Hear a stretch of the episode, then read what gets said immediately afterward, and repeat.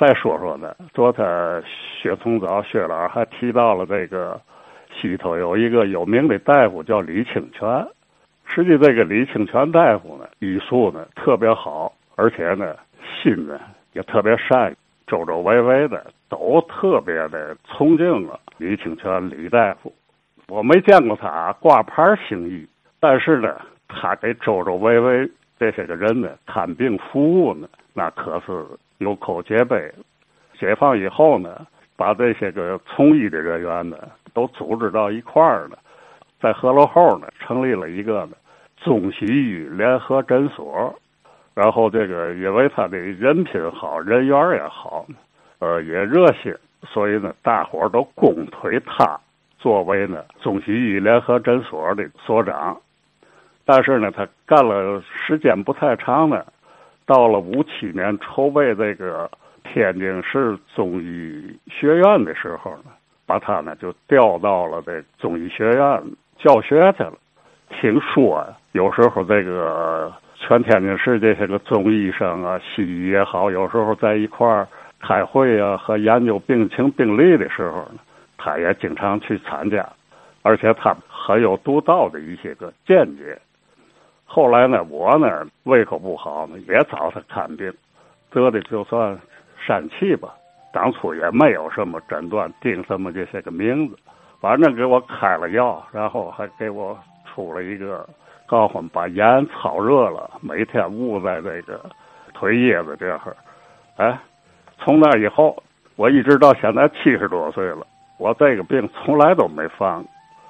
给这些个周围邻居看病的。病必须保证治，但是花的钱他必须得照顾到这个生活条件不太好的，他就给开一些个简单的处方，但是呢也是药到病除吧。后来呢我还问问他，因为我管他呢叫三拜，所以我说三拜，我说您在中医学院里头，我说您教嘛科？他我主要他你知道吗？他说咱们国家有甲骨文。他的这我教嘛呢？我教医古文。我问什么叫医古文呢？他医古文呢，就是啊，甲骨文中专门刻的这个有关治病的这方面技术。我一听，哎呦，我说您这个好在哪儿学的呢？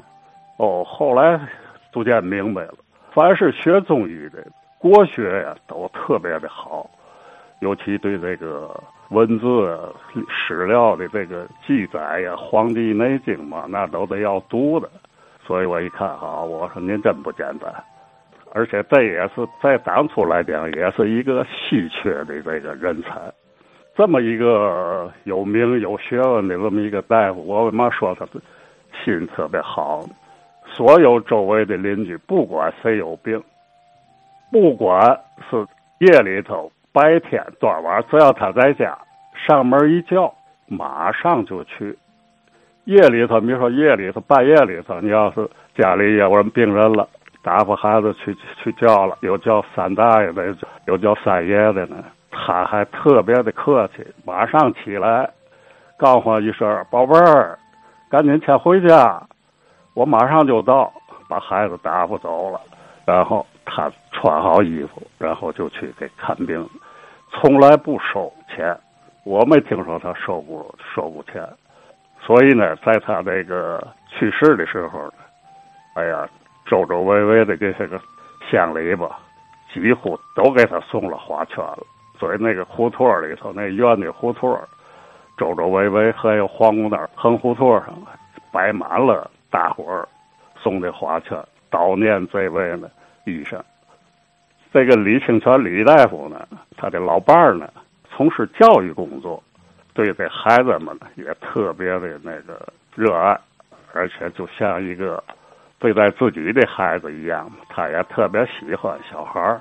他就曾经是我哥哥的老师，还有咱们节目当中毕连刚毕先生，就曾经是这个呃李清泉李大夫老伴儿。刘老师、刘祖军老师的这个学生，这是一个呢，西头呢，特别是上了年纪点的人怀念的这么一位仁医吧。多好的李大夫哈！好，明天继续。话说天津卫。